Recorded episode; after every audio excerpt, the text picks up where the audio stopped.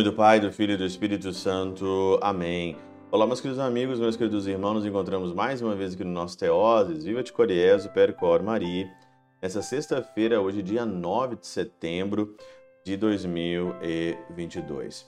O evangelho de hoje, Lucas 6, 39 a 42, fala sobre aí é, o conhecimento de fato de si, né? Porque diz aqui, né? Como pode dizer a teu irmão, deixa-me tirar o cisco do teu olho, quando tu não vês a trave que está no seu próprio olho? A gente quer tirar o cisco no olho do nosso irmão, mas às vezes nós não temos um conhecimento de si mesmo para saber quais são os nossos pecados. São Basílio Magno, ele fala o seguinte aqui: Parece com efeito que o conhecimento de si é de fato uma coisa mais difícil de todas. O conhecimento de si. Conhecer quais são os seus defeitos, conhecer quais são as suas virtudes, conhecer como é que é aqui o teu temperamento, né?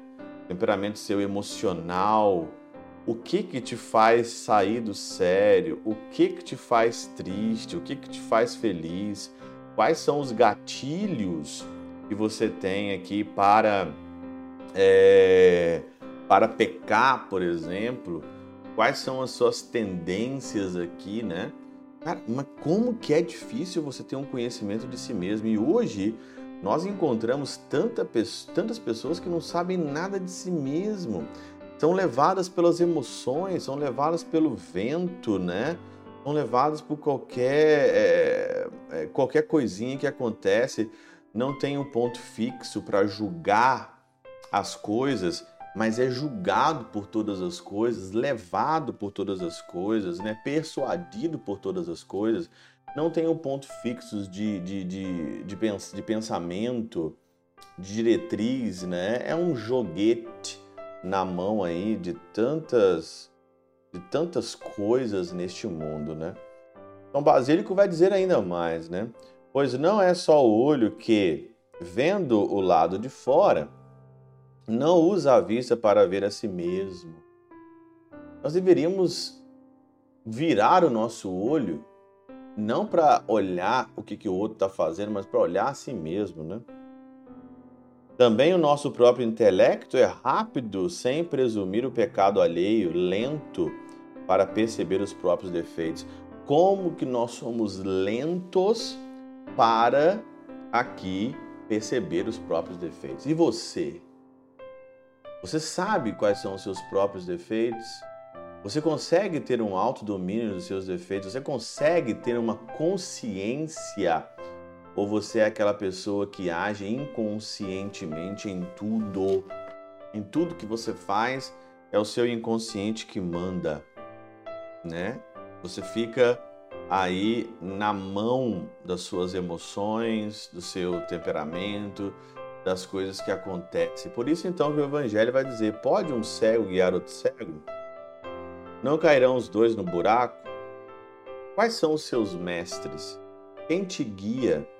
Quem são aqui os seus mestres? Com quem, aonde, quem que você guia a sua vida espiritual, a sua vida de trabalho, a sua vida familiar? Quem que te guia? Né? Quem que é o teu mestre? O teu mestre é cego?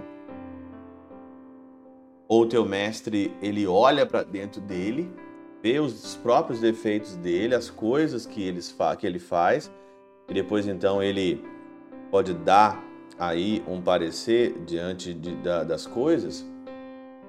Ou ele é um cego? Tem muita gente aí, tem muito cego guiando cego.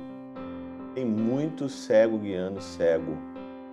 E tem muito cego que acha que vê. Tem muito cego que acha que consegue compreender as coisas, mas não, tá cego. O pior cego que tem é aquele que só vê aquilo que ele quer e acha que todo mundo está errado, só ele está certo. Só ele que não vê aquilo. Todo mundo está vendo, mas ele acha que ele está enxergando alguma coisa aí. Pode um cego guiar outro cego? E você é cego? Ou você está sabendo ver? Quem não é cego começa a ver primeiro os próprios defeitos. Somos lentos para perceber os próprios defeitos. Pela intercessão de São Chabel de Mangluf, São Padre Pio de Peltrautina, Santa Teresinha do Menino Jesus e o Doce Coração de Maria, Deus Todo-Poderoso vos abençoe. Pai, Filho e Espírito Santo, desça sobre vós e convosco permaneça para sempre. Amém.